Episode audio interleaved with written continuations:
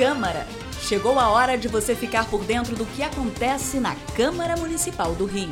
Minuto Câmara, um giro pelo Legislativo Carioca. Vereadores e deputados do estado do Rio de Janeiro se reuniram no Palácio Pedro Ernesto para discutir formas de combate ao trabalho escravo.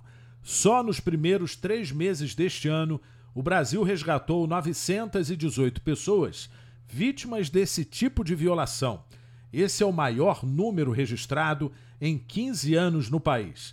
O vereador Edson Santos conduziu o debate público e listou algumas ações necessárias para coibir esse tipo de crime. O Ministério Público do Trabalho né, e o governo federal, o Ministério Público e a Justiça, sendo firme no combate a essa prática, rapidamente esses números vão cair. O debate foi promovido em parceria com a Comissão de Trabalho do Congresso Federal.